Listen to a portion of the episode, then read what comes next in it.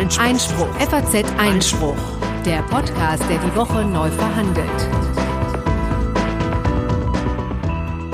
Herzlich willkommen zu Folge 43 des FAZ Einspruch Podcast. Ähm, heute am 3. Oktober 2018. Ich gebe offen zu, heute ist gar nicht der 3. Oktober, wenn, wenn wir hier zusammensitzen. Äh, wir haben die Sendung vor aufgezeichnet, weil nächste Woche hier so ein bisschen ähm, leere Hallen sind. Äh, 3. Oktober ist ja Feiertag. Da bin ich im Urlaub ähm, und auch die Kollegen nicht da. Aber wir haben uns gedacht, das ist doch mal eine schöne Gelegenheit für eine Sonderedition zum Thema Großkanzleien. Und deswegen sitzen nicht nur ich hier und ähm, also Corinna Budras und Konstantin van Leiten, hallo. Uns so. beide kennt, kennt ihr ja schon vermutlich. Und ihr könntet auch schon kennen, zumindest wenn ihr Hörer äh, der ersten Stunde mehr oder weniger seid, den guten Markus Jung, hi. Ja, herzlich willkommen. Schön, dass du mal wieder in der Sendung bist. Ähm, denn du bist sozusagen prädestiniert dafür, uns ähm, hier mit durch die Sendung zu begleiten zum Thema Großkanzleien. Wir dachten, das ist vielleicht mal eine ganz schöne Gelegenheit, äh, also auch von der Tagesaktualität weg, uns ein Schwerpunktthema zu nehmen und das eben bei dieser besonderen Form der Kanzlei zu machen, die es ja noch gar nicht so lange gibt, die aber vielleicht ein bisschen pass pro toto steht, die eine Kanzleiform, die vielleicht so ein paar Probleme hat, vielleicht auch Herausforderungen und Chancen, die jetzt auch nicht nur Juristen interessieren müssen, sondern man kann sich ja auch als Nicht-Jurist mal fragen, was machen die eigentlich den ganzen Tag und ist es so sinnvoll, dass wir hier so riesige Firmen haben, Anwaltsfirmen, manche sagen ja auch Anwaltsfabriken, ja, die Recht, sich mit Recht ähm, äh, befassen ja, gut, die und auch, Recht schaffen. Auch, auch teilweise ne, bei, bei Gesetzgebungsverfahren ja in irgendeiner Form ihre Finger mit im Spiel haben. Das wird ja dann gerne recht kritisch betrachtet und äh, die bekanntlich ungeheure Summen vereinnahmen, wo man sich als Außenstehender immer fragt, wie kommt es eigentlich dazu? Sind die wirklich so viel toller als der Rest der Welt, dass das gerechtfertigt sein kann? Naja, wir haben jedenfalls im Vorfeld eine kleine Umfrage gestartet auf Twitter, was euch denn alles interessieren würde zu diesem Thema. Es gab viele Reaktionen, muss man sagen, erfreulich viele. Und äh, wir haben uns, ja, wir werden nicht alles ansprechen können, was so gefragt wurde, aber ich glaube, so die zentralen Punkte, Gehalt, ähm, Stellung von Frauen in Großkanzleien, äh, die Billable Hour und äh, diverses weiteres äh, werden wir heute mal behandeln können. Aber vielleicht müssen wir noch mal ganz kurz klären, warum du eigentlich so prädestiniert bist dafür. Herr Markus? Ja, das ist immer schlecht, wenn ich das selbst sage. Ja. Sag du das doch gerne. Na gut, also Markus ist jetzt ähm, seit auch schon knapp zwei Jahren bei uns bei der FAZ, war vorher aber lange Zeit bei Juve Rechtsmarkt, also diesem Branchenmagazin, das in der in, unter Anwälten immer für wahnsinnig Furore sorgt und ähm, da auch wirklich ganz intensiv verfolgt wird und kennt deswegen ähm, schon seit langer Zeit die Großkanzleibranche. Wie lange warst du bei Juve? Mm, fast neun Jahre. Ah, siehst du, hinreißende Kollegen übrigens. Ähm, und ähm, ja, und deswegen kannst du ein bisschen aus dem ähm, Nähkästchen plaudern. Ich habe übrigens die Anwaltsbranche bei der FAZ auch lange Zeit, fast zehn Jahre betreut übrigens. Hm. Habe mit etlichen Managing Partnern gesprochen ähm, und, äh, ich war mal Wismet in der Großkanzlei. Siehst du? Möchtest du nochmal sagen, welche das eigentlich war? Ich komme mir jetzt vergleichsweise unterqualifiziert vor in dieser die, Runde. Die war vermutlich auch in der verbotenen Stadt, muss ich jetzt aus Köln Die war in Düsseldorf und das war Clifford. Ja. Okay, ja. aber im Grunde genommen äh, haben wir, du hast die wunderbare praktische Sicht. Ne? Ich kenne es wirklich Ach. echt nur aus Erzählungen, muss man sagen. Aber das werfen wir jetzt alles mal zusammen und es wird hoffentlich, hoffentlich eine sehr, sehr muntere Runde. Ja, also wie, wie Konstantin ja schon gesagt hat, äh, waren eigentlich alle überrascht, dass so viel Rückmeldung kam über hm. Twitter oder wie ging es dir, als du die Frage aufgeworfen hast? Ja, absolut. Nö, also äh, freue ich mich immer, wenn äh, Rückmeldung kommt. Übrigens auch äh, jederzeit, ne? Auch jetzt hier im Nachgang zu dieser Sendung. Aber stürzen wir uns doch gleich mal drauf.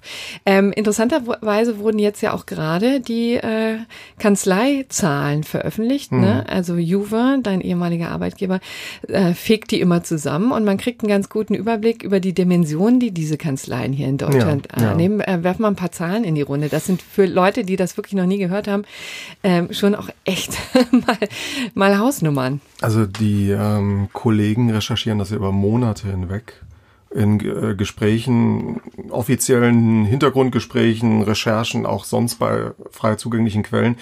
Also die Zahlen, die die jetzt aktuell veröffentlicht haben in dieser Woche, sind, dass die 100 größten wirtschaftsberatenden Sozietäten in Deutschland gesamt einen Umsatz zusammen erwirtschaften von über 6,6 Milliarden Euro. Mhm. Und wenn man jetzt mal sich anschaut, den Kreis der zehn größten Kanzleien, dann sind alleine das schon über 2,2 Milliarden Euro. Und nochmal weiter runtergebrochen, äh, die umsatzstärkste Kanzlei in Deutschland, der Namen sicherlich den einen oder anderen kennt, nämlich Fresh, Freshfields Bruckhaus Dering oder kurz Freshfields. Die haben im vergangenen Jahr äh, 405,2 Millionen Euro eingenommen. Und äh, das ist eine Umsatzsteigerung im Vergleich zum Vorjahr von über 10 Prozent. Mhm. Jetzt wird man sich natürlich fragen, wie schafft denn eine Kanzlei sowas? Es gibt so verschiedene Stellschrauben, an denen man äh, schrauben kann. Aber das ist so ein Thema, das äh, wir auch heute äh, oder vergangene Woche nochmal auch im Blatt ganz prominent drin hatten. Das ist unter anderem auch darum geschuldet, dass viele Kanzleien momentan sehr viel gutes Geld damit verdienen, mit Prozessen, mit Litigation, mit Compliance, mit internen Untersuchungen. Und Freshfields ja bekanntlich die Kanzlei ist, die sehr, sehr viel macht für VW, sowohl in Deutschland als auch in Amerika. Und da werden halt unglaubliche Honorare auch abgerufen oder aufgerufen. Hm. Ähm, die machen eben aber eben nicht nur bei diesen ja. ähm, bei diesen großen neuen Trends mit. Also Compliance ist ja so, so etwas, Litigation hat es natürlich schon immer gegeben. Also da muss man sagen, es ist einfach nur äh, Gerichts, ähm, Gerichtsvertretung. Das, ist das schicke ne? Wort für streitige Gerichtsverfahren. Naja gut, vielleicht sollte man auch so ein, ein, Disclaimer oder eine Warnung vorwegstellen, dass wir heute relativ viele anglisierte äh, ja, ja. Begriffe drin haben werden. Das ist einfach so, weil äh, über die letzten 20 Jahre im, im Kanzleimarkt sich schon sehr viel bewegt hat und natürlich viele Trends und Entwicklungen vorgegeben worden sind aus Amerika und ähm, äh, vor allem aus Großbritannien. Die Frage, die ich aber interessant finde am Anfang, die uns auch aufgeworfen wurde von, von äh, einem unserer äh, Tweets, äh, der erstmal gefragt hat, wie ist denn eigentlich die Definition von einer mhm. Großkanzlei? Mhm. Und da habe ich mich wirklich mit beschäftigt und es ist interessant, wie weit das äh, auseinanderreicht, ne? weil ja viele versuchen, sich diesen Begriff zu nähen, vor allen Dingen über die Größe. Ne? Ja. Und ähm, es gibt äh, Anfang des Jahrtausends äh, gab es ein Buch, das nennt sich Risikorechtsanwalt. Mhm. Das äh, stand auch noch verstaubt irgendwo bei mir oder zumindest bei meiner Mutter irgendwie zu Hause rum. Und äh, da steht drin, eine Großkanzlei ist eine Kanzlei ab, ab zehn Rechtsanwälten. Wenn man das jetzt mal so runter, ja, genau so ist meine Reaktion auch gewesen dann hätten wir ja diesen am Ammersee Großkanzleien, wir hätten irgendwie im Siegerland Großkanzleien, in Mecklenburg-Vorpommern, weil der Trend in bestimmten Regionen auch ist, dass die äh, Kanzleien sich eher zusammenschließen. Und ich finde das gar keine so einfache Antwort, zu, zu, also rauszufinden, was eine Großkanzlei ist. Ich habe gestern Abend mal ein bisschen recherchiert. Ähm, natürlich versucht man sich da immer mit dem Thema Größe zu, zu nähern und ich fand eigentlich ganz gut, was äh, auch einer meiner früheren Kollegen oder jemand, mit dem ich immer wieder auch mal gern zusammengearbeitet habe, Falk Schornsteimer, der ist hier in äh, Frankfurt ähm, lange Jahre auch in Kanzleien tätig gewesen, war auch mal bei Juve tätig und jetzt vor allen Dingen als Coach tätig. Ähm, und der hat in seinem Blog geschrieben schon vor einigen Jahren, man muss immer darauf gucken, wie die kritische Masse ist, ähm, mit der eine Kanzlei auch das Geschäft macht, für diese ausgerichtet ist. Mhm. Wir reden ja hier vor allen Dingen über wirtschaftsberatende Kanzleien. Mhm. Und ähm, die kritische Masse bedeutet also, ab wann läuft ein Geschäft selbst und ab wann lohnt es sich auch professionelle Strukturen aufzusetzen, weil eine Kanzlei ab einer gewissen Größe und über die wir ja hier heute reden, da ist halt ein, ein Fax oder eine Sekretärin schlichtweg nicht mehr ausreichend. Da gibt's wirklich äh, sehr viele Leute, die im Hintergrund neben den hm. Anwälten mhm. arbeiten. Es gibt äh, Übersetzer. Viele Nichtjuristen eben auch. Viele Nichtjuristen. Ne? Ja, Rechtsübersetzer. Du hast im Regelfall eigentlich immer mindestens äh, zwei, drei Assistentinnen, die im Schichtbetrieb mhm. arbeiten. Da, da gibt es Leute, die, äh, wir reden ja über ganz andere Arbeitszeiten als mhm. hier der, dieser äh, 9-to-5-Job. Genau, zu den Arbeitszeiten kommen wir übrigens nachher auch noch. Ja, sicher. Aber Betriebswirte, Ingenieure letztendlich, ne, Techniker und, ähm, und auch Computerspezialisten inzwischen immer mehr, ne? Ja. Auch in diesen ähm, Bereichen. Ähm, also ganz klassisch ist äh, jedenfalls M&A-Geschäft, Geschäft, ne? also Unternehmenstransaktionen. Ähm, da gibt's ja natürlich auch schon die Unterschiede zwischen so einer Full-Service-Kanzlei, die eben sozusagen alles abdeckt, was es äh, des Wirtschaftsrechts hergibt, ne? also auch Arbeitsrecht, Kartellrecht und äh, Wettbewerbsrecht und solche Dinge. Und dann gibt's eben die hochspezialisierten, die eben meist nur ähm, M&A-Transaktionen zum Beispiel machen. Also wir ne? haben, ähm, also was, wenn ich sage wir, dann spreche ich vor allem aus der Blickrichtung meiner früheren Redaktion, haben natürlich versucht, verschiedene Marktsegmente dann nochmal ausfindig mhm. zu machen. Und natürlich ist es so, dass du nicht alles über einen Kamm scheren kannst. Und auch wenn wir über diesen Kreis dieser 100 wirtschaftsberatenden Sozietäten sprechen, dann sind da natürlich Kanzleien drin, die vorwiegend Transaktionsgeschäft machen. Äh, da sind die von dir erwähnten Full-Service-Einheiten dabei, die breiter aufgestellt sind, die fachlich, auf, äh, fachlich breiter aufgestellt sind, die viel auch alleinstehendes Geschäft im Arbeitsrecht, im Wettbewerbsrecht, im gesamten grünen Bereich haben. Und wir haben natürlich. Jetzt muss man mal sagen, was der grüne Bereich ist. Der grüne ist. Bereich, Urheberrecht. Der, der, Urheberrecht, Wettbewerbsrecht, IP, geistige, mhm. äh, Schutz geistigen Eigentums etc. Und natürlich äh, eine Leistung, die auch mittlerweile für viel, viel Geld verkauft wird. Äh, Patentstreitigkeiten, mhm. die gehören auch zum grünen Bereich. Und damit lässt sich auch unfassbar viel Ja, gerade in Deutschland auch. Ja. Vor allem und in Düsseldorf und äh, in Mannheim und ja anderen Gerichtshöfen. Ähm, davon abzugrenzen, das wollte ich noch sagen, sind die, was du eben angesprochen hast, diese Spezialkanzleien, ähm, man nennt sie auch gern die Boutiquen. Und es gibt aber auch äh, Kanzleien, die von der Art und Weise des Geschäfts, wie sie, die sie, das sie betreiben und äh, auch von der Größe her sicherlich als Großkanzlei durchgehen könnten, aber dadurch, dass sie so einen hohen Spezialisierungsgrad haben, meistens nur ein, zwei Rechtsgebiete anbieten, äh, sind sie dann per Definition, wenn man versucht, in so Marktsegmenten zu denken, Boutiquen. Gutes Beispiel auch aus Köln. Äh, Bach-Langheit-Dahlmeier ist eine äh, ausschließlich auf äh, die Wirtschaftsberatung der Versicherungsbranche ausgerichtete Kanzlei und die haben, glaube ich, meines Erachtens hm. auch fast über 200 Anwälte. Ja. Okay.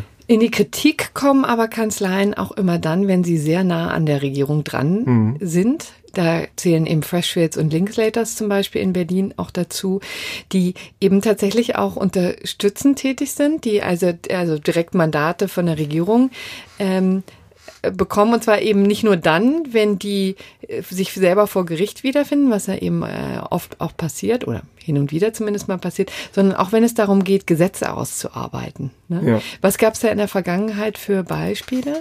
Also wenn man jetzt ziemlich genau zehn Jahre zurückschaut, ähm, so auf den Anfängen der Finanzkrise und was dann sich daraus entwickelt hat, dann gibt es natürlich einen großen Strang in Deutschland, das ist die Bankenrettung. Dann reden wir über Institute wie die damalige Hypo Real Estate, aus der dann ja auch eine Bad Bank hervorgegangen ist. Wir reden über die WestLB, spätere Portigon. Ähm, also betraf ja eine ganze Reihe von Banken, die von Missmanagement und, und Fehlinvestitionen betroffen waren, wo man auch von Staatsseite dann gesagt hat, wie können wir da agieren? Äh, wie sind wir da verpflichtet, auch einzutreten als Staat? Und natürlich braucht ähm, in dem Fall sowohl die Bundeskanzlerin, die damals ja schon Merkel hieß, und äh, vor allen Dingen der Bundesfinanzminister, das war Herr Steinbrück. Steinbrück, genau. Ja. ich, ich, hatte jetzt irgendwie gerade so dieses eine Bild dann von ihm im Kopf. Ah, Aber, welches Bild? Ja, ja, das sieht ihr, sehen jetzt unsere das sehen Hörer leider ich, nicht. Ich hatte jetzt hier quasi eine vulgäre Geste. Äh, genau, die ah, so. im, im SZ-Magazin. Aber Sag jetzt nichts, Herr Steinbrück. Er war, der, er, war der, er war der Finanzminister und die beiden haben ja gerade an diesem ominösen Septemberwochenende, das sich ja gerade jetzt vor zehn Jahren äh, jährte, Lehman äh, Brothers, doch sehr viel wichtige und auch dann für uns Steuerzahler im Endeffekt sehr milliardenschwere Entscheidungen treffen müssen. Und für die braucht es natürlich auch innerhalb des Ministeriums nochmal eine rechtliche Absicherung. Ähm, Kanzleien, die eben genannt worden sind, sind dann ad hoc mit Experten dann natürlich zu Rate gezogen worden. Das ist natürlich äh, eine, auf der einen Seite eine sehr hochkomplexe Arbeit, erfordert viel Kreativität, erfordert natürlich auch Ausloten, wo sind Graubereiche, wo sind Grenzen.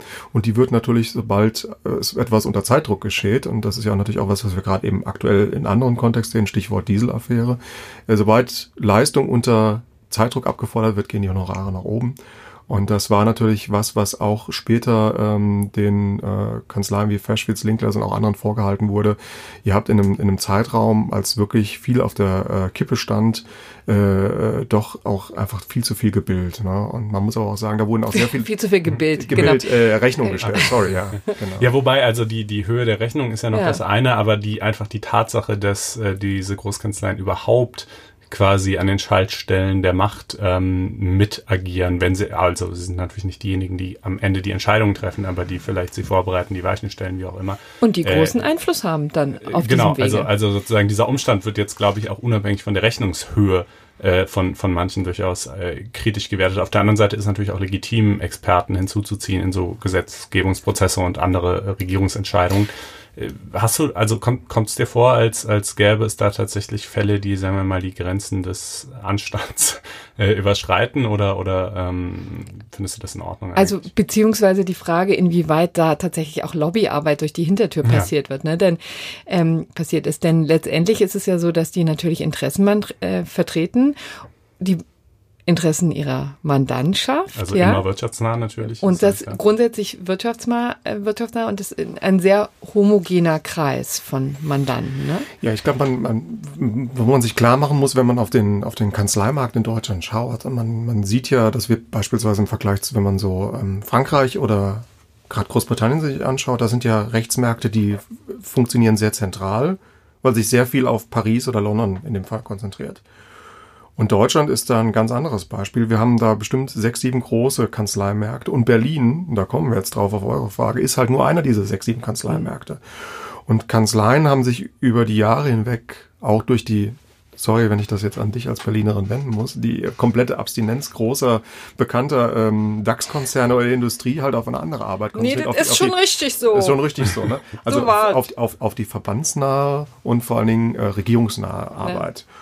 Und ähm, deswegen ist das für mich einerseits naheliegend, dass ähm, so eine Arbeit durch die Kanzleien stattfindet. Und das ist ja nicht nur was, was alleine durch die passiert, sondern da hängen ja noch ganz viele andere Spin-Doktoren drin, äh, Verbände, äh, große PR-Agenturen. Das sind ja alles äh, Entwicklungen, die parallel verlaufen. Mhm. Und ähm, verwerflich, ob ich das jetzt verwerflich finde, also in Frage stelle, ich weiß nicht, ich habe damals als jüngerer Redakteur, weil ich auch äh, im Bankaufsichtsrecht tätig gewesen bin bei Juve, sehr viel mit den Anwälten damals gesprochen. Wenn man mit den äh, sprach, jetzt ohne Namen zu nennen wollen, dann merkt man schon in den Erzählungen, dass da sehr viel auch Elementares auf der Kippe stand. Ja?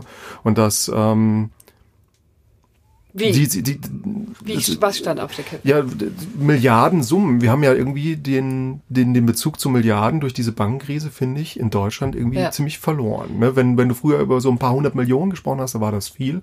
Und durch diese, äh, durch diese Summe, durch diese Situation hat das ja alles extrem an, an, mhm. an Potenz, an, an, an einfach nochmal an Verdopplung, an Verdreifachung, an Verzehnfachung ja einfach genommen. Das war so, ein, so, eine, so, eine, so eine Spirale, die da in Gang gesetzt wurde. Und dann sind die auch sicherlich in der Situation, mussten die agieren, haben das im Hab Zuge auch gerne getan. Ja, ich würde es übrigens denen auch gar nicht vorwerfen. Das nee. ist schon natürlich Teil eines äh, sehr cleveren Geschäft Geschäftsmodells. Ich finde nur, ich fand es immer von, von Seiten der Bundesregierung eben schwierig, weiß jetzt aber auch nicht, inwieweit da äh, sozusagen auch nach Alternativen geguckt wurde. Manchmal geht's anscheinend nicht anders, ich weiß es eben nicht, aber ich fand, hatte immer eher ein ungutes Gefühl, wenn ich das Gefühl habe, da sind jetzt, wurde auch e-, explizit bei Gesetzen zum Beispiel, mhm. bei Rettungsaktionen vor allen Dingen auf die Seite der Wirtschaftskanzleien gehört. Ja, es gibt, es gibt halt einen, das fragt der Konstantin eben noch so, es gibt so einen Fall, der ein paar Jahre später viel, äh, stattfand, als dann zu Gutenberg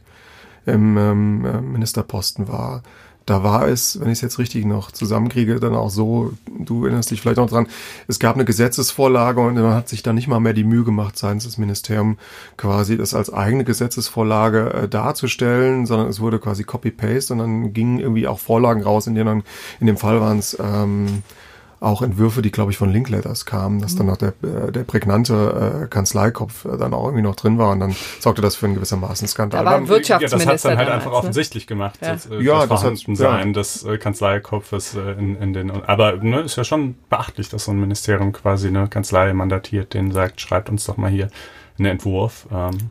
Ja, aber das ist wirklich, Konstantin, finde ich, in, in, in vielen ähm, Ministerien gang und gäbe. Mhm. Und es ist eher eine Frage der Transparenz, wie die einzelnen Richtig. Ministerien damit umgehen. Ja. Und mittlerweile ist es so, dass wir als Journalisten da ja schon eine Handhabe haben, auch an die Ministerien ranzugehen und auch äh, natürlich andere von anderen äh, Dingen profitieren, beispielsweise die, die Rechte der Opposition, kleine Anfragen etc. Da kommen ja auch für uns immer viele verbrauchbare Informationen raus, die wir dann auch wiederum äh, benutzen können für unsere eigene Berichterstattung. Hm. Und da ist schon deutlich mehr Transparenz. Aber es ist immer natürlich noch ja, viel Luft nach oben. Ne? Das ist übrigens eben genau der Grund. Ne? Die spielen eben einfach eine wichtige Rolle in der Regierung beziehungsweise in dem in der Gesetzgebung und deswegen finde ich es wichtig, dass wir uns mal genau angucken, was die eigentlich machen, wer die sind. Dazu soll eben diese Sendung dienen. Das ja. ist sozusagen der große Bogen. Ein kleiner Nachtrag noch dazu, weil du das eben mit der Gesetzgebung noch angesprochen hast. Man darf auch nicht vergessen, ähm, wir gucken uns mal nochmal das Parlament an. Wer ist damit die größte Berufsgruppe, die da vertreten ist? Das sind die tatsächlich wir Juristen. Mhm. Und äh, es sind natürlich auch einige äh, ehemalige äh, Großkanzleienwelt oder Aktive, Aktive dann noch mit drin. Bestes Beispiel aus der Vergangenheit, Friedrich Merz, ne, ist, ist lange dann auch Partner gewesen bei Mayer Brown, amerikanische Großkanzlei, mittlerweile ja bei BlackRock äh, eher aktiv auf der, auf der Finanzseite. Und ähm, jemand, der momentan auch, äh, wie ich es gelesen habe, bei den Kollegen der Zeit im Gespräch ist für einen höchst prominenten Posten in Karlsruhe, äh, ist äh, hier ein Anwalt von SZA Schilling zu Anschütz äh, aus Frankfurt, äh, Herr Habert, der auch in der Ach, CDU bei, ah, okay, und ähm, der auch da in der Rechtspolitik sehr aktiv ist. Aber, wenn du sagst, den hohen Posten, dann reden hm. wir über den nächsten Präsidenten des Bundesverfassungsgerichts. Ja. Weil das ja jetzt vielleicht nicht jedem präsent ist. Genau. Ähm, Kommen wir jetzt mal in die Kanzleien rein. Da gibt es immer ähm, einige Streitthemen. Also das Gehalt ist zum Beispiel etwas, was immer, das sorgt jetzt nicht für Streit, denn das ist einfach so üppig, dass sich da eigentlich niemand beschweren kann. Aber es sorgt schon für Stirnrunzeln. Ne? Was ist jetzt, wenn man als junger Bewerber, also frisch von der Uni, zwei Prädikatsexaminer, vielleicht noch eine Doktorarbeit. Ähm, was bekommt man, wenn man bei den Großen anheuert in diesen Tagen? Ja, das Stirnrunzeln sorgt natürlich vor allem bei allen anderen Berufsgruppen, die sich fragen, wie kann denn so, äh, du hast in der Vorbesprechung gesagt, Mondgehälter, wie kann denn sowas gezahlt werden? Also äh, Fakt ist, ich habe es eben gerade mal nachgeschaut, wir haben mittlerweile äh, einen Kreis von deutlich mehr als äh, 30 äh, Großkanzleien oder äh, spezialisierten Boutiquen, die bereit sind, für einen Berufsanfänger über 100.000 Euro zu zahlen. Die äh, Marktspitze liegt derzeit bei äh, 140.000 Euro genau. im für ersten Einsteiger. Berufsjahr für Einsteiger. Jahresgehalt. Ne? Mhm. Ich kann mich noch gut erinnern, üppig. äh, dass ich äh, relativ zu Anfang des Studiums, äh, das muss dann ja so 2006, 2007 vielleicht gewesen sein, ähm, da waren wir mal eingeladen bei Freshfields und da hat ähm, jemand auch die Frage gestellt, äh, was, was ist Ihnen denn irgendwie so ein Associate wert? Und damals war die Antwort, wenn ich mich recht entsinne, noch 75 und mit, mit Doktor oder LLM 80. Was ja auch schon nicht wenig ist, ne? Und als ich dann aber fertig war mit dem, äh, oder so in, in Richtung zweites Examen langsam sich entwickelte, da war man dann schon ungefähr bei 100.000 angekommen. Und jetzt äh, offensichtlich in der Spitze 140 oder Ja. vielleicht etwas, ich glaube, das sind aber nur ganz wenige mit den 140, aber so 120, sagen wir mal, schon ein- wieder einige mehr. Äh, also es geht echt äh, steil voran. Das ist mehr als Inflationsausgleich, würde ich ja, sagen. sicherlich mal. Also man muss sagen, ähm, die äh, Spitze wird dominiert durch amerikanische Kanzleien, was sicherlich auch viel mit der Kanzleikultur nochmal zu, sa- also, zu tun hat. Äh, Standard, wie du es eben gesagt hast, liegt momentan so zwischen 110, zwischen 110 und 120, würde ich sagen. Und die großen äh, deutschen Einheiten, zu denen ich jetzt mal zählen würde, äh, CMS, Hengler, Nöhr, ähm, Kleis Lutz, ähm, die sind da sicherlich dann auch oben mit dabei, weil die müssen ja auch konkurrieren. Ich meine, wir müssen uns klar machen, wir reden über einen Kreis, die ausgespielt werden. Die, die, die Zahl der Jurastudenten bleibt ja zwar äh, konstant hoch, aber diejenigen, die sich da durch zwei Staatsexamen quälen, die, die Zahl derjenigen, die geht ja langsam runter. Ja, und die vor allen Dingen beide mit neun Punkten oder mehr abschließen. Das ne? wollte ich sagen, die Schnittmenge wird immer Ja, kleiner. also Prädikatexamen, ne? für die, die ähm, das nicht ganz präsent Ja. haben, äh, ab neun Punkte gibt es schon Prädikatsexamen. Ist ja auch schwer genug zu erreichen, Ja. äh, muss man ja sagen. Aber äh, das ist natürlich auch ein unfassbarer Hype, auch heutzutage immer noch um die Prädikatsexamina, wo man sich in der Tat schon mal fragen kann, jeder von uns weiß, wie die zustande kommen oder auch nicht. Es hängt eben sehr viel von der Prüfungssituation, von der ein, ein, eigenen Konstitution ab, von viel Glück vielleicht auch, ja. Also das ist schon äh, bemerkenswert, dass die sich immer noch so fest dran klammern. Ja, ich habe kleine Anekdote an der Stelle mal ein Interview geführt mit dem besten Jurastudenten, ich glaube es war Bayerns oder Baden-Württembergs, der hatte so 15, Komma irgendwas äh, im, im Examen und hat das dann irgendwie vom Minister, Ministerpräsidenten persönlich überreicht bekommen und äh, habe ihn gefragt, wie, wie haben sie das gemacht irgendwie? Und der meinte auch ganz ehrlich, ja, es ist so ein Drittel Talent, ein Drittel Vorbereitung und ein Drittel Glück. Ähm, und ein Drittel Glück ist halt schon nicht äh, wenig. Ne? Das ist ein wesentlicher Faktor. Ich finde das interessant, dass er das also hoch einschätzt, aber das zeigt eigentlich, wie es tatsächlich ist, wenn du in Bayern äh, acht respektive im zweiten Staatsexamen sitzt du dann ja elf Tage äh, da ähm, dann auch tatsächlich durchhalten musst und Ja. gucken musst, wie es am Tag läuft. Ähm, Also man hat so eine künstliche Verknappung des Marktes, muss man ehrlicherweise Ja. sagen, durch diese absolute Fokussierung. durch auf diese die abs- absolute Fokussierung. übrigens Examiner? sechs und acht da, wenn Nee, ich mich nicht täusche. nein, in Bayern sind es acht und elf. Ah, in Bayern ist anders. Mhm, Ah, okay. Das sind unterschiedliche, also du hast ja noch andere unterschiedliche Voraussetzungen auch noch im Referendariat. Zu dem Thema aber nochmal kommt, ähm, die Verknappung wird ja dadurch nochmal, da, da hängen ja noch andere Leute dran. Die Justiz will ja natürlich ihre Leute noch haben, die Ministerien wollen noch Leute haben. Wir haben bislang ja noch ganz wenig über Unternehmen, sogenannte Inhouse-Juristen gesprochen. Es gibt ja auch sehr viele spannende Tätigkeiten, die man im Unternehmen als Jurist äh, ausführen kann. Aber das führt einfach dazu, dass, ähm, dass die als Einstiegsgehalt mit einer der wichtigsten Komponenten ist für, für Bewerber, sich zu entscheiden. Äh, neben der Tatsache, habe ich denn schon mal in der Kanzlei gearbeitet als Praktikant, wie du als Wismit, äh, vielleicht auch im Referendariat, was habe ich da für Wissenschaftlicher Mitarbeiter. Okay. Äh, und ähm, tatsächlich, wie möchte ich denn arbeiten? Also was ist mir dann wichtig? Will ich nah an den Mandaten dran sein? Will ich international arbeiten? Wie, wie wichtig hm. ist mir die Tatsache, dass ich vielleicht mal auf ein Secondment, Neudeutsch, Verschickung äh, in ein anderes ausländisches Büro oder zu einem Mandanten, in Klammer zu, hm. äh, verschickt werde. Das sind alles so Komponenten, die man da berücksichtigen muss, aber äh, sind wir doch mal ehrlich, äh, beim ersten Mal ist so eine, so eine große Hausnummer wie 140.000, bam, die hängt dann erstmal. Ja, ist schon ne? toll. Ich wollte übrigens nochmal zu den Stirnrunzeln sagen, so wie ich das mitkriege, also nach dem ersten, zweiten Wein, ist es, wird das auch in den Kanzleien wirklich wahnsinnig kritisch gesehen. Also muss ne? man gleich dazu sagen, äh, bei Kanzleifeiern, meint jetzt Corinna. Nö, das kann auch mal ein Weihnachtsmarkt sein. So, und da wird das wirklich durchaus sehr kritisch gesehen, auch intern, weil man eben einfach relativ klar sagt. Also die sind einfach hoffnungslos überbezahlt dafür, dass wir dass wir natürlich auch noch nachschulen müssen, ne? denn die kommen ja von der Uni und hm. haben vielleicht jetzt waren mal Wiss mit, ja. Ja, auch aber, noch nicht mal zwingend. Ja. Äh. Und ähm, haben aber natürlich keine Ahnung von Wirtschaftsrecht. Ne? Ja, also das ist ja in jedem Beruf so. Ne? Das ist ja jetzt auch kein Spezifikum von, von Großkanzlei. Ist auch jetzt Leute im ersten Berufsjahr, die von der Uni kommen, sind in der Regel nutzlos. Also, na, ist jetzt ein bisschen garstig formuliert, nicht nutzlos, aber, ja, ich das aber, sehr garstig aber, aber, aber, äh, sagen wir mal, weit von der Performance entfernt, also meilenweit von der Performance ja. entfernt, die jemand im dritten Berufsjahr bringt, so, äh, weil man natürlich einfach, das ist ja auch klar, dass das, das Jurastudium ist ja bekanntlich immer noch so dieses sehr universal ausgelegt. Gut, jetzt gibt's vielleicht einen Schwerpunktbereich, bitteschön, aber trotzdem irgendwie wahnsinnig viele Dinge musst du halt im Job lernen und, und im ersten Berufsjahr bringst du da tatsächlich wahrscheinlich noch nicht so viel.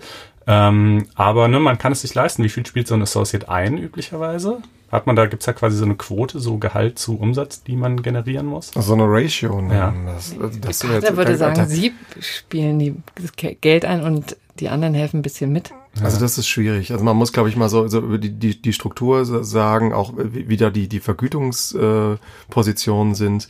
Ähm, du, du sitzt auf da dem Mandat, du bist Teil eines Teams am Anfang, du wirst eingesetzt, wie du eben gesagt hast, am Anfang wahrscheinlich eher so zuarbeiten, dann später erster Drafts als Entwürfe äh, zu entwickeln und entwickel, äh, gehst immer mehr natürlich auch eine Verantwortung rein. Und dann ist es natürlich auch logisch, dass damit dein, der Wert deiner Arbeit für die Kanzlei steigt und die bemisst sich nun mal in dem, vorhin haben wir es schon mal kurz äh, äh, erwähnte, den sogenannten Billable Hour, also die abbrechbare Stunde. Das ist immer noch einfach die äh, große Paradeeinheit, wie äh, Leistung in Kanzleien äh, bemessen wird.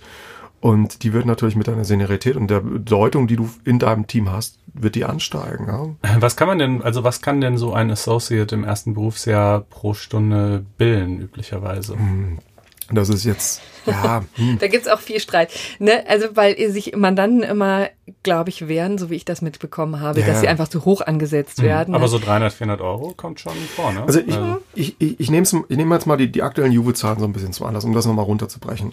Ähm, bei Juve ist eigentlich gar nicht die wichtigste Finanzkennzahl das, was eine Kanzlei erwirtschaftet mit Umsatz, mhm. sondern es ist viel wichtiger, wie viel der durchschnittliche Berufsträger. Und da, damit ist es jetzt nicht getan, dass man sagt, man nimmt den Gesamtumsatz und dividiert jetzt irgendwie die, die Zahl der Anwälte dadurch, sondern da wird schon geschaut, wer ist denn da eventuell als Teilzeitkraft da, äh, wer wird wie eingesetzt auf dem Mandat. Und dann kommt dieser Finanzkennwert raus, Umsatz pro Berufsträger. Und je höher sich der bemisst, desto mehr sagt das aus, und das kommt so ein bisschen auf deine Frage jetzt auch raus, wie werthaltig und wie produktiv wie ist effizient denn, wie effizient, ja, wie produktiv ist der Anwalt, ja. Und was sind das so für Summen? Ja, und da sieht man natürlich zum Beispiel auch ganz interessant, es gibt ähm, vor allen Dingen sind das amerikanische Kanzleien, die gar nicht mal so mit 100, 200 Anwälten hier aktiv sind in Deutschland, sondern eher auch, es gibt da Kanzleien, die nur 20, 30, 40 Anwälte oder Berufsträger haben, die natürlich auf großen, komplexen, internationalen... Jetzt sag mal eine Hausnummer. Hausnummer. äh, ja, es gibt, es gibt mittlerweile äh, zwei oder drei Kanzleien in Deutschland, der, deren Anwalt durchschnittlich über eine Million Euro pro Jahr Umsatz einspielt. Hm. Aber da, das wird nicht unterschieden zwischen Partner und Associate, Nein, sondern nee, nee, es halt gibt noch, die ja. werden einfach nicht also so aufgebrochen. Partner, wenn man Partner, ja, die Partner ja. wird natürlich sogar eher noch und, mehr. Und, und, und das ist halt eine totale Marktsegmentierung, weil man, wenn man jetzt alle 100 ähm, Kanzleien nochmal zusammenfasst, da sind auch Kanzleien dabei, die ähm, in diesem Stellenwert deutlich unter 300.000 Euro pro Jahr mhm. liegen. Klar, aber ich meine, selbst bei 300.000 kannst du ja immer noch gut 140 zahlen und weißt du, wenn dir dann jeder Associate quasi noch 160 Ja, aber wir, aber wir reden, da, wir reden da ja von Durchschnittswerten, weil ja, dem, klar, dem, also da sind die Partner mit drin und insofern Genau. machen die Associates von will- außen so. Ja, Also ja. wirklich ganz ehrlich, ich weiß nicht, wie es euch geht, aber wenn ich so rein auf, über die nackten Zahlen rede, es fühlt sich immer so ein bisschen an wie Prostitution, weil ich so denke, ganz ehrlich, Leistung ist einfach verdammt schwierig nachzuvollziehen, wer was leistet. Das ist eben einfach nicht nur quasi die reine Zahl, die da steht, ja, also die, die reingespült wird, die man holt, sondern was ein Mitarbeiter leistet, ist einfach in diesen Tagen, finde ich, unfassbar schwierig ähm, zu bemessen. Und deswegen bin ich bei sowas. Geht euch das nicht so? Bin ich, finde ich es immer einfach komisch, da. da Naja, aber ja, gut, klar, aber das ist halt so ein Messbarkeitsproblem. Ne? Wie willst du Ja. es halt irgendwie, du brauchst ja irgendeine einigermaßen schlichte Formel, die auch für den Mandanten nachvollziehbar ist äh, und, und die besteht halt in Stunden letztlich. Ne?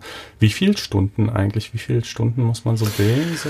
Auch da kann ich äh, Antwort geben, weil die, Ant äh, weil die Antworten nach außen transportiert worden sind durch die alten Kollegen und auch äh, durch diverse Karrieremagazine. Also der Durchschnittswert, der bei den meisten Kanzleien erwartet sind, äh, sind zu 1700 abrechenbare Stunden äh, pro Jahr. Wir reden also pro Jahr. Wenn man sich das jetzt aber mal runterrechnet, Ja. ne, 365 Tage, dann hast du noch deinen Urlaub, dann sind die Ja. Wochenenden dazu. Also Das Jahr hat so 220 ich wollte gerade sagen, zwei- Arbeitstage 220, ungefähr, ne? genau. Jetzt äh, Konstantin holt jetzt hier sein äh, Es ist wirklich Smartphone so, dass raus. ich gerade den Taschenrechner aufklappe und einfach mal Ja, ja, das wusste ich. 1700 durch 220 Also rechne. ich- und da ich- kommt nämlich jetzt erstmal eine Zahl raus, die gar nicht so schlimm klingt. 7,7. Ja, ich wollte gerade sagen, so zwischen sechs und sieben Stunden wahrscheinlich.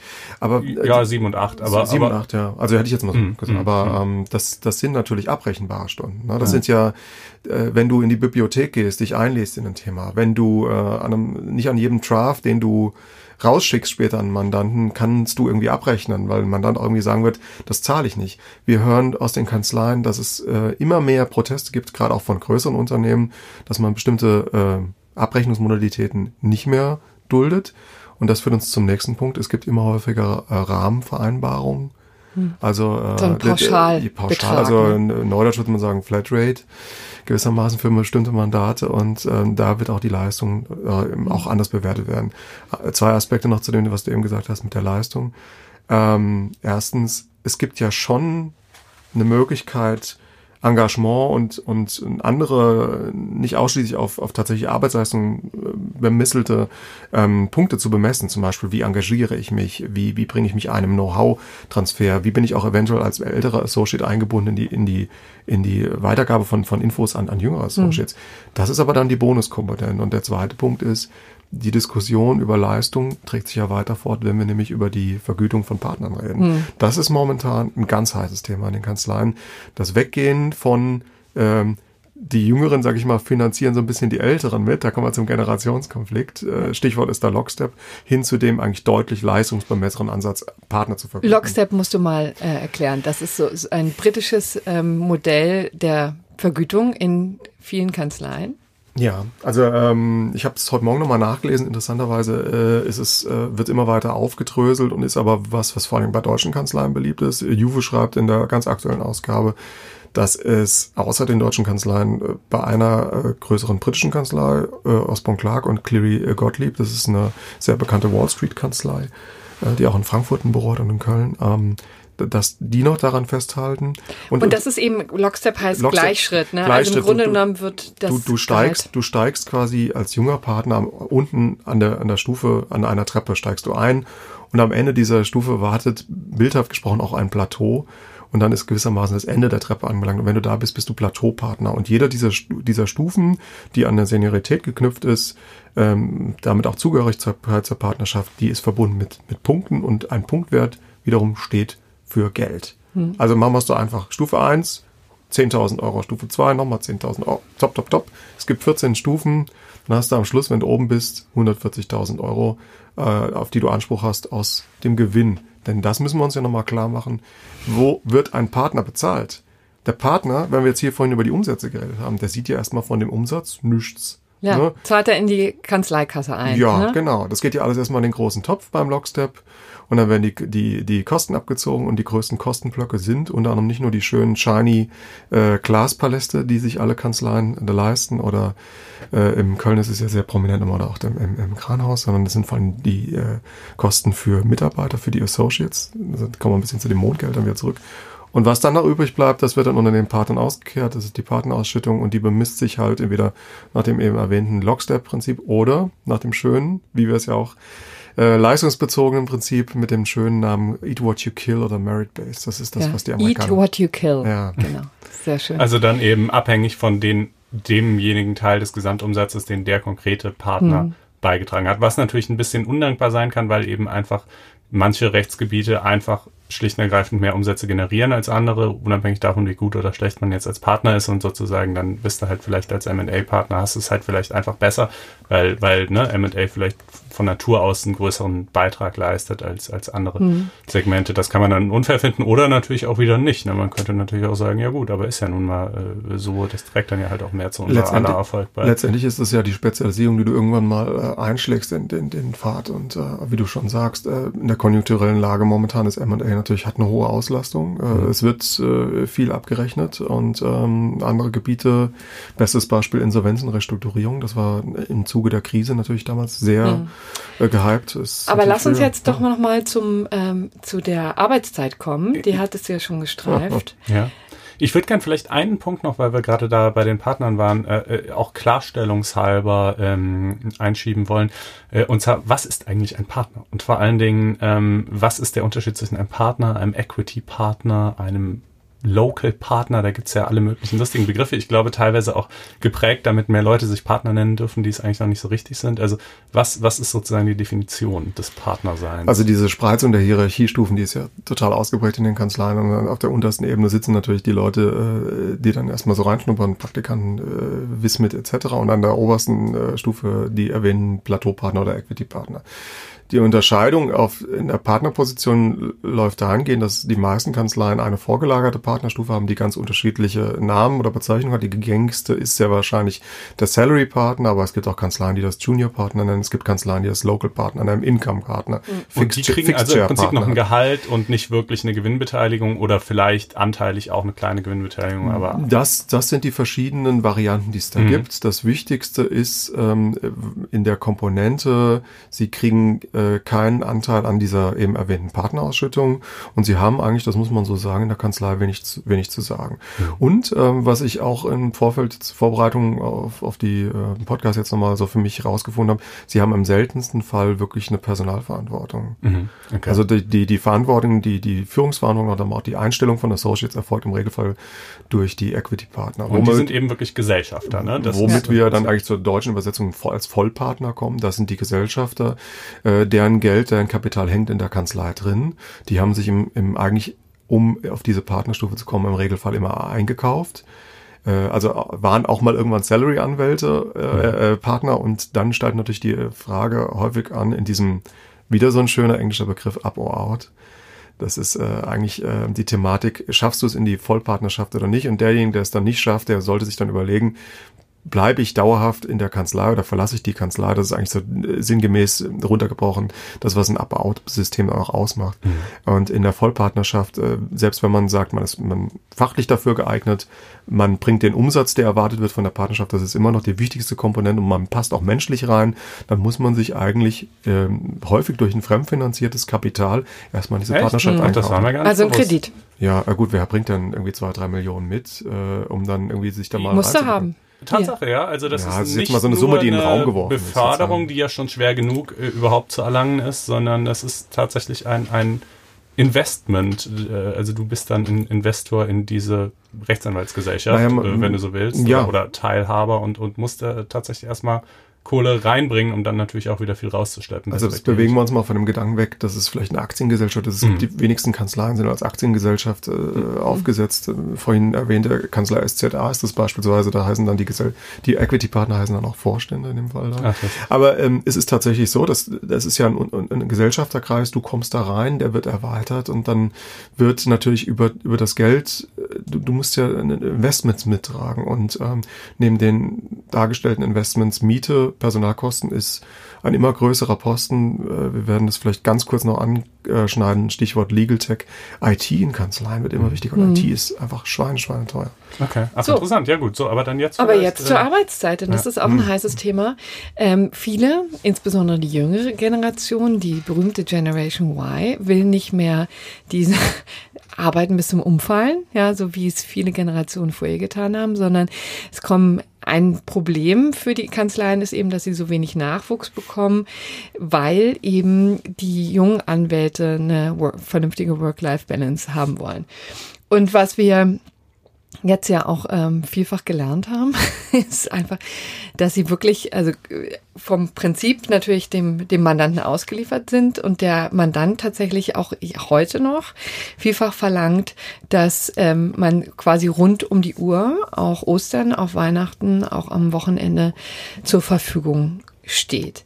Ähm, da haben sich jetzt die Kanzleien ähm, da auch ein paar Möglichkeiten ausgedacht, um vielleicht dieses Problem zu, ähm, zu klären. Aber warum hält sich das eigentlich so hartnäckig, dass in Großkanzleien, also ich, ich kann es insofern nachvollziehen, dass wenn man 140.000 schon als Einstiegsgehalt ähm, bekommt, dann kann natürlich der Arbeitgeber auch was davon verlangen. Ist schon klar, ja. Ähm, aber man könnte ja auch etwas niedrigere Einstiegsgehälter zahlen und sich dann dafür aber eben auch einfach den Kreis derjenigen erschließen, die sagen, ich habe einfach keinen Bock. So ist mein es bei Linklaters. In der ja, das, ist ja, das, und, äh, das ist ja ein alternativer ja. Weg, den jetzt manche Kanzleien äh, einschlagen. Äh, äh Corinna, ich glaube, wir müssen dem Ganzen nochmal kurz abstrakt uns liefern. Jura ist halt eine Sache, die einerseits sehr abstrakt, sehr, sehr viele hm. repetitierende Elemente hat. Das kennt jeder aus dem Studium du lernst was, du prüfst was und es ist immer wieder das Gleiche. Und auf der anderen Seite der, der ganz große Kontrast, der Spread, der aber auch in den wirtschaftsberatenden Kanzleien eigentlich von allem erwartet wird. Du musst mega kreativ sein, du musst neue Lösungen suchen, du musst sie nicht nur in deiner Muttersprache äh, definieren und, und darlegen können, sondern musst idealerweise in Englisch, Spanisch, Französisch, vielleicht auch Mandarin darlegen. Und du musst jederzeit, weil äh, gerade bei den äh, global tätigen Kanzleien äh, sitzt ja nicht nur ein Kollege bei dir hier an der Bockenheimer Straße oder in Düsseldorf an der Ben Rennrater, sondern du musst ja mit Kollegen in Shanghai, in Washington, was auch immer kommunizieren. Und das können nur einige wenige Leute. Das können, und das kann man auch nicht teilen. Nein, da, da, ich, äh, das ich da, was, geht mir mal ein bisschen zu leicht. Nein, was ich damit nur sagen will, ist, wir haben also eigentlich eine, eine, eine Sache, die sich sehr gut abstrahieren und sehr gut planbar, also auf so einen 9-to-5-Job einerseits darstellen ließe, aber es gibt sehr viele Komponenten, die auch bedingt durch Nachfrage, Angebot und auch ähm, Tagesaktualität es einfach nicht möglich machen zu sagen, ähm, das ist jetzt um 5 Uhr fertig.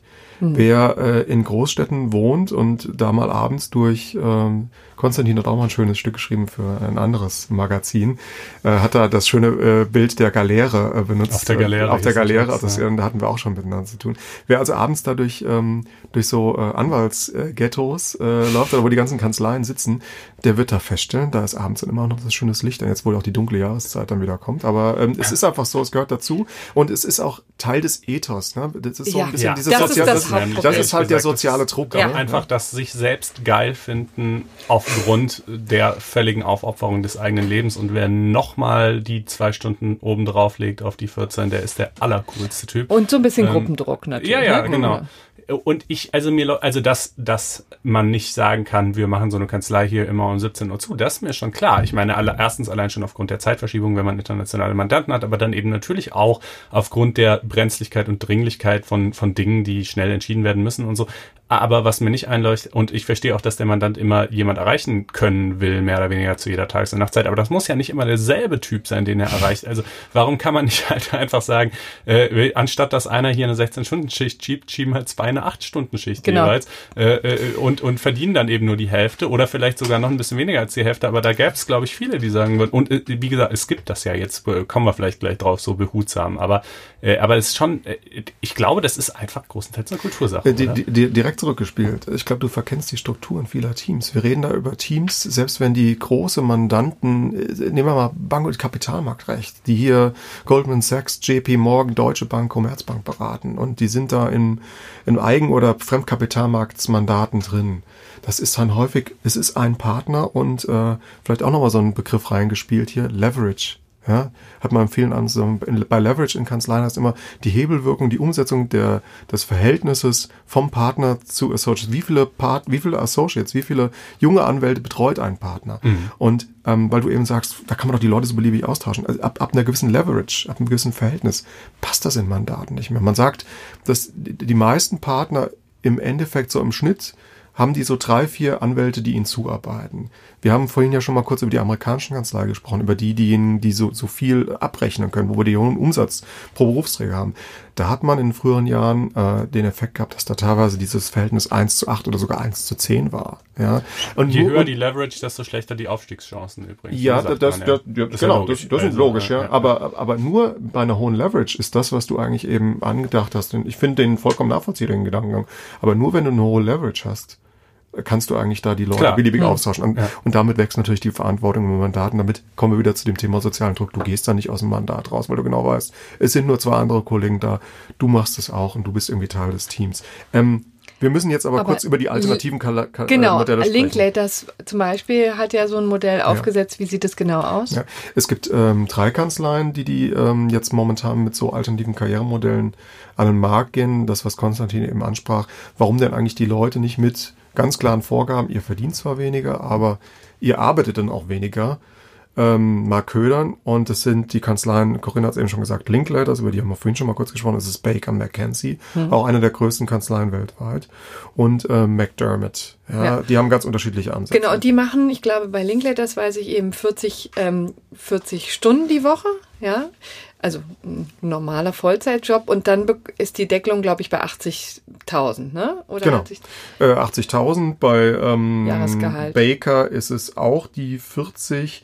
Da ist man dann, glaube ich, auch bei, äh, bei 80.000 mit einer kleinen Bonuskomponente noch. Und ähm, der Spread bei ähm, McDermott äh, ist ein bisschen breiter. Da fängt es in der Unterkante bei 68.000 bis 75.000 an. Ähm, da ist dann aber auch die Staffelung der, Stu äh, der, der Wochenstunden äh, beginnen von 35 bis, bis 38,5. Mhm. Ja. Und äh, natürlich muss man dann sagen, man fängt dann weniger an, man hat dann vielleicht mehr, mehr Freizeit, man kann mehr Zeit planen, auch für die Familie, für Hobbys die Frage, die sich dann immer anschließen sollte, gibt es dann irgendwie Aufstockungsmöglichkeiten? Was passiert dann mit so Leuten später? Mhm. Haben die denn noch Chance? Ja, was sollen die nur, wie sollen die nur klarkommen mit 80.000? Das reicht ja vielleicht noch im ersten Jahr, aber später. Die müssen noch mal an ihre Zukunft denken. Die, Fra die Frage ist, wie kommen die in der Kanzlei voran? Ja. Es geht nicht um die Frage, wie ich äh, mit dem Geld kommt, hoffentlich aber jeder klar. Im Lichte der Tatsache, dass sowieso die meisten nicht Partner werden und zwar egal, ob sie jetzt mit 140 und, und einer 70-Stunden-Woche einsteigen oder halt irgendwie mit 80 und einer, und einer 40-Stunden-Woche. Äh, ist es doch, also ist es doch auch völlig legitim zu sagen, werde ich halt nicht Partner, werde, arbeite ich halt 35 Jahre in der Kanzlei als Associate, ist doch fein. Ja, aber warum ist, ist das, ja. why is it not a thing? Also warum überhaupt dieses Upper Out? Äh, das Upper Out ist ja eigentlich ein, ein, ein, ein System, das äh, auf, auf längere Sicht, das ist jetzt mal meine These, zum Aussterben verdammt ist. Ähm, weil, weil es genau, nicht mehr in die Zeit passt. Es passt nicht mehr in die Zeit, genauso wie das Lockstep vermutlich nicht mehr in die Zeit passt, weil ähm, Leistungskomponenten immer wichtiger werden und weil, wie ich vorhin gesagt habe, man dann einfach nicht mhm. mehr bereit sind, äh, alles zu zahlen und dann wird die individuelle Leistung als, als, als Bewertungsmessung immer wichtiger. Äh, das, das ähm, wie Konstantin eben schon sagte, äh, die Zahl derjenigen, die in die Kanzleien reingehen, von vornherein sagen, wir wollen nicht mehr Partner werden, die wächst ja mit Jahr zu Jahr. Mhm. und wer vor 20 Jahren in eine Kanzlei gegangen ist, hat sicherlich immer ganz klar gesagt, ich will hier Partner werden, aber mit verschiedenen Maßgaben, beispielsweise Einziehen von verschiedenen Karrierezwischenstufen, hat das deutlich zurückgenommen und Generation Y und X, wie sie alle heißen, haben das auch noch. Funktionieren denn jetzt die, ähm, die Modelle? Also gibt es, sind 40 Wochenstunden tatsächlich 40 Wochenstunden, ist ja eine schöne Vier-Tage-Woche, ja, im normalen Kanzleialltag. äh, kann man sogar ein bisschen früher gehen. Ähm, funktioniert das? Sind das, ist das wirklich dann eingefroren? Wird auch darauf geachtet, dass es nur, nur 40 Stunden sind oder kommt dann doch durch die Hintertür was obendrauf? Also ich sage es ganz offen, ich kenne jetzt keinen Associate, der von diesen Modellen jetzt mal schon Anspruch genommen hat oder da so arbeitet, was man hört. Aber das ist natürlich immer äh, auch zu hinterfragen, weil es die, der Marketing-Sprech der Kanzlei natürlich auch sein kann, ist, dass diese Systeme angenommen werden. Mhm. Äh, wie viele da jetzt tatsächlich schon das durchlaufen, das, das weiß ich nicht. Ja. Also ich habe es zumindest von einem Bekannten äh, der in einer dieser drei Kanzleien äh, arbeitet, äh, auch gehört. Also der macht das nicht selber. Ähm, Im Gegenteil, der ist eines von diesen völlig gestörten Arbeitstieren. Aber, äh, aber, aber der meint schon, dass es Leute gibt, die das machen und dass das auch im Wesentlichen äh, funktionieren würde, tatsächlich. Mhm. Dann gucken wir mal, ob das ähm, längerfristig tatsächlich was ändert. Wollen wir jetzt mal zu den Frauen kommen? Ja, hit the stage. Noch, noch so ein Problem. Der Großkanzler, ich, nee, man muss ehrlicherweise sagen, ich habe in den letzten 14 Jahren ka kaum ein Gespräch mit einem Managing Partner geführt, wo es nicht früher oder später tatsächlich auf Frauen kam. Und zwar immer im gleichen Duktus. Wir würden ja so gerne. Aber. Aber. Punkt, Punkt, Punkt. Also. Und was kann er nach dem Aber? Na, die, die wollen nicht. Die wollen nicht, ja, ja. ist so. Also das war die, die Begründung. Das war die, Be die Begründung. Und ich sag euch auf der anderen Seite, wir sind ja hier unter uns, es gibt kaum ein Frauennetzwerktreffen, wo von denen es ja wirklich viele gibt. Also keine Kanzlei, die was auf sich hält, ähm, lässt das aus, wo nicht das auch immer noch ein Thema ist. Ich finde das wirklich erschreckend, wo einfach immer wieder deutlich gemacht habe, was für eine Paradiesvogelposition man als Frau immer noch in Kanzleien hat. Finde ich ganz merkwürdig. Man ist einfach irgendwie, Frau ist einfach irgendwie anders. Ja, aber ähm, stimmt, also wenn es so wäre, dass für beide Geschlechter die gleichen natürlich hohen Anforderungen gelten, und tatsächlich einfach weniger Frauen das wollen, dann wäre es ja kein Gerechtigkeitsproblem. Dann müsste man halt sagen, na gut, meinetwegen. Aber stimmt das denn? Ist das denn eine zutreffende Analyse? Oder, äh, oder ist das so die, die schöne, wohlfeile Rechtfertigung der Managing-Partner? Ja, ich, also ich habe den Eindruck, dass wirklich, also Wunsch und Wirklichkeit sehr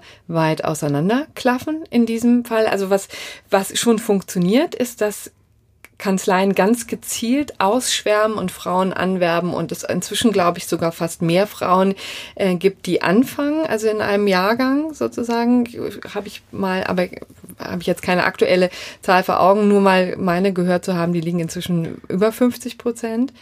Ähm, das heißt, man zieht sie tatsächlich an, aber verliert sie dann im Laufe also das der ist Zeit. Eine, das ist eine generelle Aussage, ähm, die man immer wieder von den HR-Verantwortlichen, von den personalverantwortlichen Partnern aus den Kanzleien auch mal hört. Wir gewinnen äh, zum Einstieg prozentual gesehen mehr äh, weibliche Associates, also äh, junge Anwältinnen, aber die verlassen uns im Laufe der ersten, das Zeitfenster kannst du jetzt mal von zwei, vielleicht bis oben fünf, sechs Jahre da oben den, man muss auch zusagen, in den meisten Kanzleien steht erst nach sechs, sieben Jahren überhaupt die Frage an, ob du auf die erste Partnerstufe kommst. Mhm. Also wir reden über äh, einen, einen Wechsel oder eine Tendenz oder einen Wechselwunsch aus der Kanzlei raus, wenn du eigentlich noch angestellte Anwältin ja, bist. Ne? Zum Zeitpunkt der Familiengründung. Zum Zeitpunkt der Familiengründung, ja, muss, man muss ganz klar sagen, wir Juristen äh, jetzt selbst im extremsten Fall mit äh, Abi mit 17 und äh, schnelles Studium etc. Es gibt Leute, die sind dann mit 23 auf dem Arbeitsmarkt und das entspricht sicherlich auch der Realität auf, auf anderen äh, Arbeitsmärkten in, in Europa. Aber ähm, ich glaube, dass, dass wir reden da echt von Ausreißern. Auch viele kommen tatsächlich erst mit Ende 20, wenn die nochmal Ausland waren, eine Diss dran gehängt haben, drauf. Und da kommt genau der Aspekt, den du einspielst. Ja. Mhm. Und ähm, das, was ich beispielsweise von einer äh, Veranstaltung der Rechtsanwaltskammer im, im Frühjahr in Berlin noch mitgenommen habe, da hat äh, ein Partner einer Kanzlei, äh, es war jemand von Klaas Lutz gesagt, wir kommen einfach nicht gegen das Angebot der Justiz an, ähm, Beruf, anspruchsvolle Arbeit, aber auch Familie miteinander kommunizieren zu können. Das war was, was sehr hängen geblieben ist bei mir. Mhm. Und tatsächlich entscheiden sich prozentual sehr, sehr viele äh, Associates, die die Kanzleien verlassen äh, für die Justiz. Also auch da gibt's äh, Zahlen ja, zu. Aber ja. das finde ich auch ehrlich gesagt eine billige Ausrede, weil sie kämen natürlich ähm, schon dadurch dagegen an, weil sie ja wesentlich mehr zahlen könnten. Und ehrlich gesagt, dann eine Teilzeitstelle bei einer Kanzlei wesentlich attraktiver wäre, lukrativer wäre als eine Teilzeitstelle im öffentlichen Dienst. Ja, Oder, also ja, das, ich sehe das ein bisschen anders. Ich, ich, ich, ich glaube, dass die Planbarkeit, dass wir auch immer so einen Irrglauben haben, wie können äh, Richter denn eigentlich ihre äh, Arbeit planen? Teilweise haben die dann schon einen Anspruch auf die Teilzeitarbeit. Oder viele Richter schreiben ja ihre Urteile auch in ihrer Freizeit am Wochenende. Und währenddessen selbst Leute, die Teilzeit in der Kanzlei arbeiten, immer eigentlich auch dem Willen ihres Teams und des Mandanten unterlegen sind. Wenn der ja. Mandant was fordert, dann muss der halt auch liefern. Und das ist die, die, die Schwelle, die man von vielen Partnerinnen auch hört oder Frauen, die, die dann auch in der Kanzlei Partnerin geworden sind, die man irgendwie überschreiten muss. Und äh, ganz offenbar fällt es uns Männern in Kanzleien leichter, aus bestimmten Gründen diese Schwelle zu überschreiten. Und das ist der Grund, warum der, der auch generell abstrakt gesprochen der, der Anteil von Partnerinnen in Kanzleien steigt. Ja, aber es ist eben so, ich möchte übrigens auch gar nicht bestreiten, dass die Managing Partner nicht so eine gewisse ehrliche ähm, Wunsch auch haben, das zu diversifizieren. Das ist auch übrigens wirtschaftliche Notwendigkeit, weil ja. immer mehr Mandanten schlicht und ergreifend danach fragen. Ne? Insbesondere eben aus Amerika.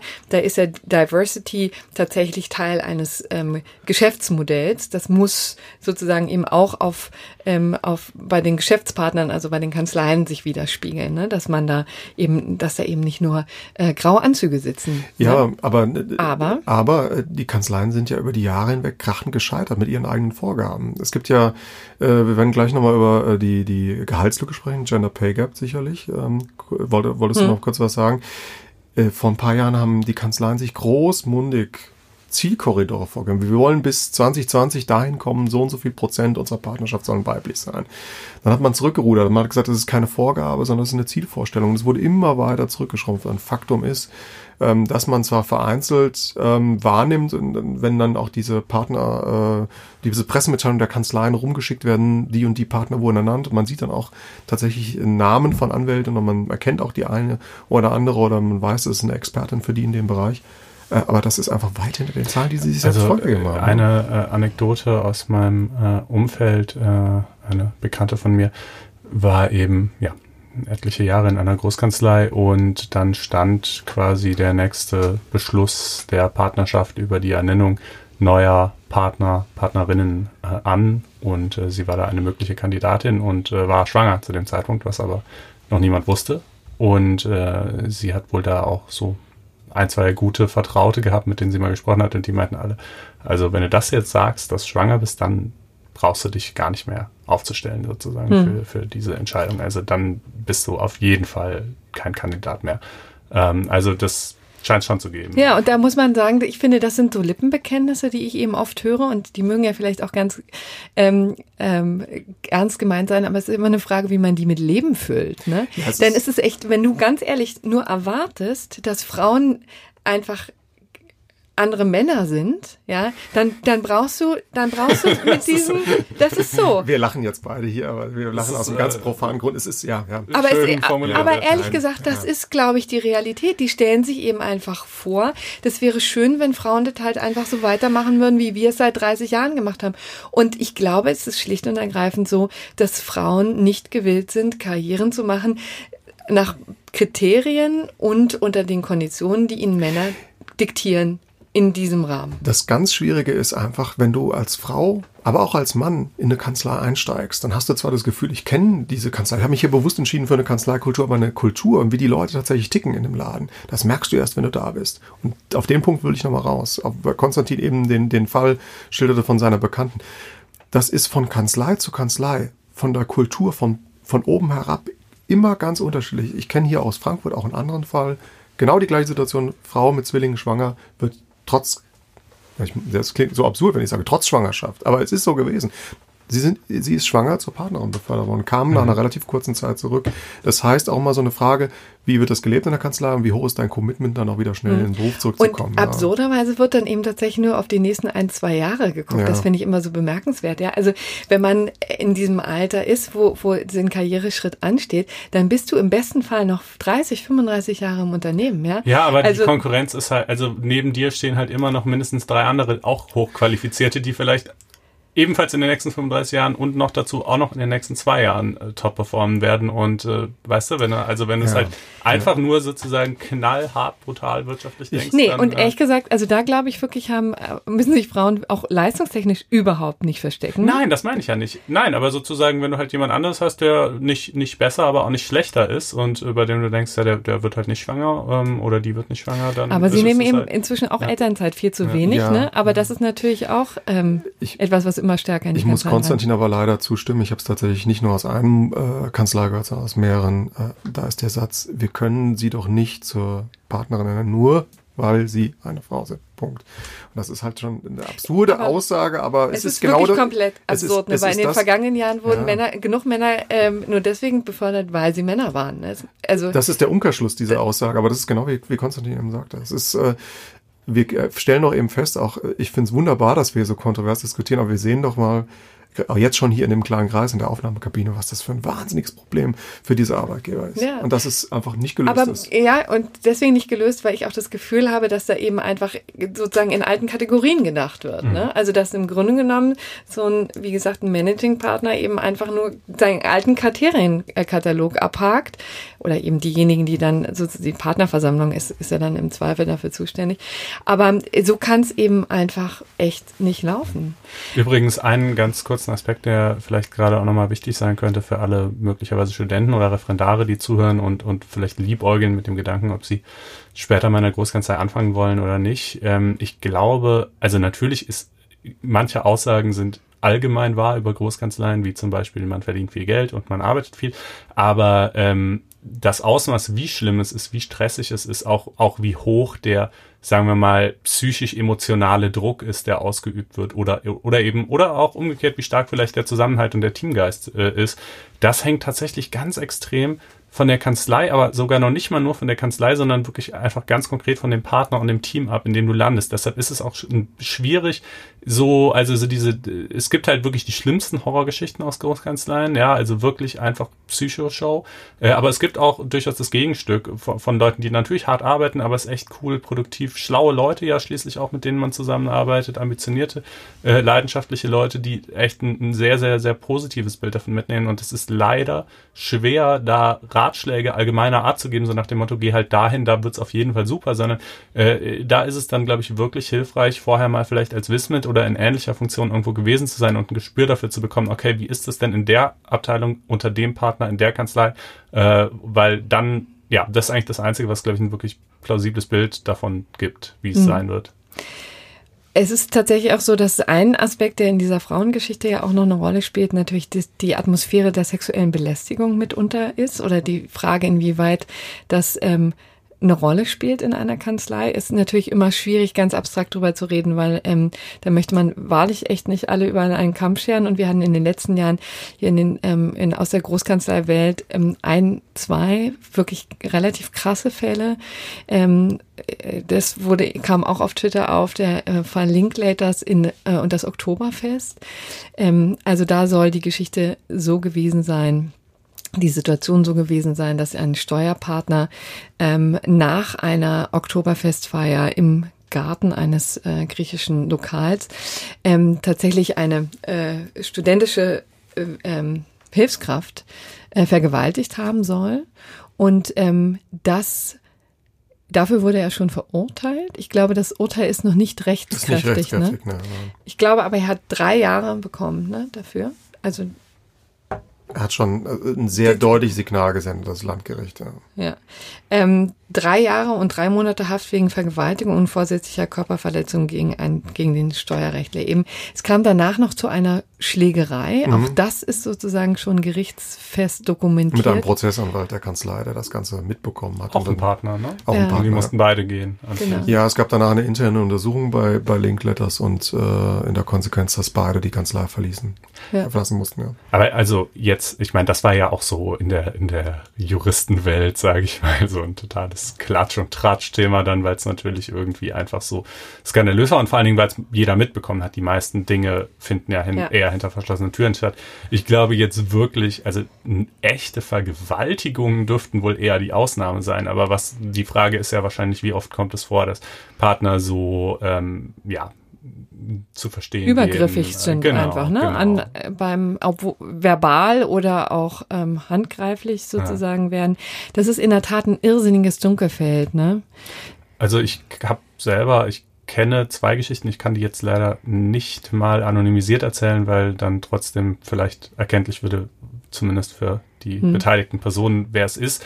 Äh, aber also, also die, diese beiden Geschichten waren jetzt nicht es waren letztlich nur in Anführungsstrichen sehr unmissverständliche Angebote, aber die halt schon immer in so einem Überunterordnungsverhältnis und mit der mitschwingenden Konnotation von, naja, vielleicht wäre es besser für sie, wenn sie nicht Nein sagen, äh, unterbreitet wurden. Ja, ähm, das gibt's sicherlich auch in natürlich, also natürlich auch in anderen Branchen. Ich weiß nicht, ob es, ob es in den Großkanzleien besonders virulent ist.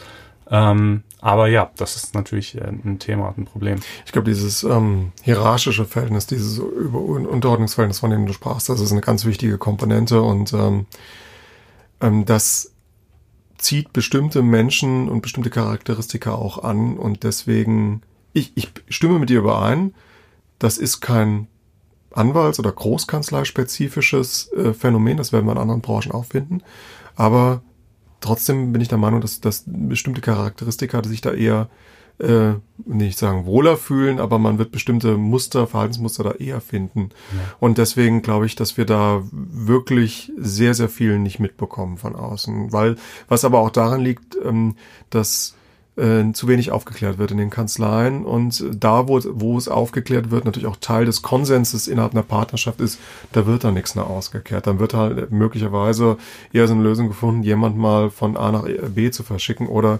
jemand kriegt eine sehr mhm. großzügige Abfindung und verlässt dann äh, die Kanzlei und macht vielleicht einen eigenen Laden auf oder geht irgendwie in-house. Ich, ja, hm. gibt ja verschiedene. Ach, deshalb Lösungen. diese ganzen Ausgründungen jetzt. jetzt wird ja, das, das ist was anderes. Okay, aber nee, um Gottes Willen, diese These wollte ich jetzt nicht aufstellen. Gut, aber auch das ist ehrlich gesagt jetzt etwas, was was wir offen lassen müssen. Ne? Das ist, da ist ganz offensichtlich noch ähm, viel Arbeit zu tun, jetzt gar nicht so sehr ähm, oder nicht nur natürlich, was sexuelle Belästigung angeht, sondern generell die Wahrnehmung von Frauen in Kanzleien. Das vielleicht hier nochmal ein kleiner Aufruf in Richtung Managing Partner, falls mal einer zuhören sollte. Ja, und übrigens auch ein Aufruf in Richtung Hörer, die, ja. wenn sie selber entweder von solchen Geschichten betroffen sind oder Leute kennen, die das sind, uns gerne äh, kontaktieren können. Ne?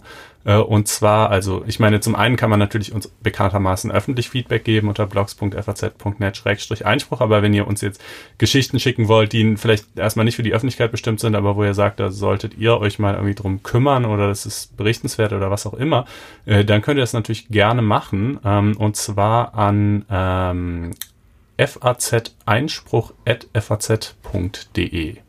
Ein Wort, faz-einspruch.faz.de.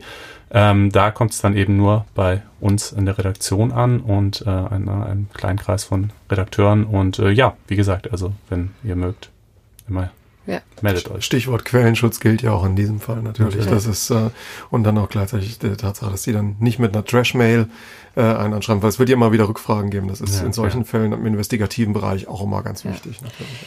Gut, also dabei wollen wir es jetzt einfach belassen. Wir wissen, dass wir der Welt der Großkanzleien nicht vollständig gerecht geworden sind. Dafür gibt es einfach noch zu unfassbar viele Aspekte, aber wir haben hoffen, dass wir irgendwie so einen kleinen Einblick gegeben haben und vielleicht das eine oder andere wesentlich auch diskutiert haben. Ähm, wir wünschen einen schönen Feiertag und mhm. äh, vielleicht auch Urlaub, falls er ansteht und äh, freuen uns auf nächste Woche ganz regulär dann am Mittwoch. Genau. Bis dann. Tschüss, herzlichen Dank, Markus. Vielen Dank. Also, ciao. Ciao.